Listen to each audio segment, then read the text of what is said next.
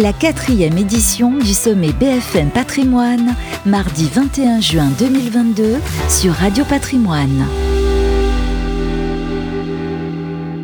Le sommet euh, BFM Patrimoine, euh, quatrième édition, 21 juin 2022. On est ravi de démarrer ce sommet avec Stéphane Vontron. Bonjour Stéphane. Bonjour Fabrice. Directeur commercial chez JP Morgan. Euh, Stéphane, on a un début d'année compliqué sur les marchés. Ouais. Après, bon, il faut le dire, une, une année 2021 exceptionnelle. Là, on a l'impression qu'il y a un vrai deleveraging. C'est pas évident à dire. C'est-à-dire que tout le monde est en train de sortir ses liquidités du marché à vitesse grand V. On voit notamment sur les marchés américains que vous connaissez bien. Qu'est-ce qui se passe Qu'est-ce qu'il faut faire en ce moment pour ceux qui sont investis sur ces marchés US Bah effectivement, hein, le deleveraging a commencé par la Fed, hein, par la Banque centrale, qui commence depuis le début du mois de juin à tirer le tapis de, les liquidi- de la liquidité et puis qui va être incité à le faire d'autant plus que les chiffres d'inflation qui viennent de sortir, et notamment Mm. l'inflation core, hein, c'est vraiment l'inflation endogène qui est celle que pilote la Fed, bah, sort bien pire que les attentes. Et donc ça signifie quoi? Ça signifie qu'on a des hausses de taux plus fortes qu'attendues, hein, et Dieu sait que les 75 points de base de hausse de taux, les marchés ne l'ont pas apprécié. hein. Le marché s'attendait à 50 points de base,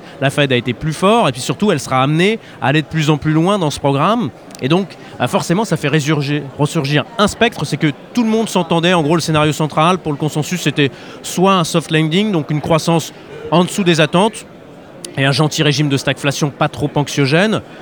C'était à peu près le scénario central pour Mm. l'ensemble. Là, la probabilité de récession, c'est pas le scénario central pour le consensus, mais elle augmente. Elle augmente parce que la Fed va devoir intervenir fort. Et donc ça, bien évidemment, bah, ça induit plus de volatilité. On a un régime de volatilité qui a fait son retour. Des taux qui se sont tendus, bien évidemment. Et puis, bien sûr, des mauvaises performances sur les marchés d'actions, et en particulier pour les actions qui avaient les multiples les plus élevés, c'est-à-dire les actions US et les actions de croissance. On n'était pas habitué à ça ces dix dernières années. Ouais, le Nasdaq en particulier qui, qui a lourdement chuté hors euh, GAFAM. Euh, Est-ce qu'il y a d'autres marchés? Est-ce qu'on peut profiter de cette période pour se replacer? Qu'est-ce qu'on fait actuellement quand ah, voilà, on, on est à la tête de ces actifs? Bah, Il y a plusieurs thèmes qui peuvent être intéressants. D'abord, bah, on, on parlait de régime d'inflation supérieur aux attentes.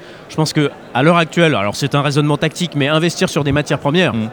C'est un élément qui peut nous permettre de protéger les portefeuilles pour partie euh, du risque inflationniste. Et d'autant plus que ce qui est intéressant dans le cadre des matières premières, c'est qu'elles sont assez peu corrélées en réalité au marché d'actions. hein. On a une corrélation seulement de 0,5, donc c'est assez intéressant quand Donc, on a première idée, matière première. on a moins de lisibilité sur le marché, ça peut, ça peut être un thème. Et puis nous, ce qu'on va essayer de continuer à mettre en avant, ce sont des thèmes de croissance lisible peu corrélés au cycle. On peut penser à la santé, hein, qui est un thème Ouais. qui nous est cher depuis de nombreuses années, sur lequel on a continué à investir cette année. C'est plutôt une surpondération, c'est plutôt une bonne performance relative, mais il en reste pas moins que ça se paye pas très cher avec des, des perspectives solides.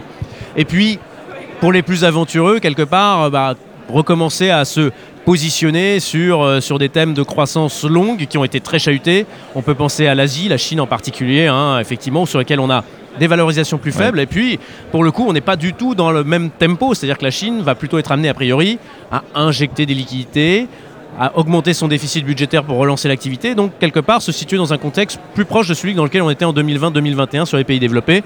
Ça s'est accompagné de bonnes performances. Voilà, santé, Chine, matière première, euh, des conseils pour euh, survivre à cette tempête en ce moment sur les marchés. Merci Stéphane Montron, Merci, à très Fabrice. bientôt.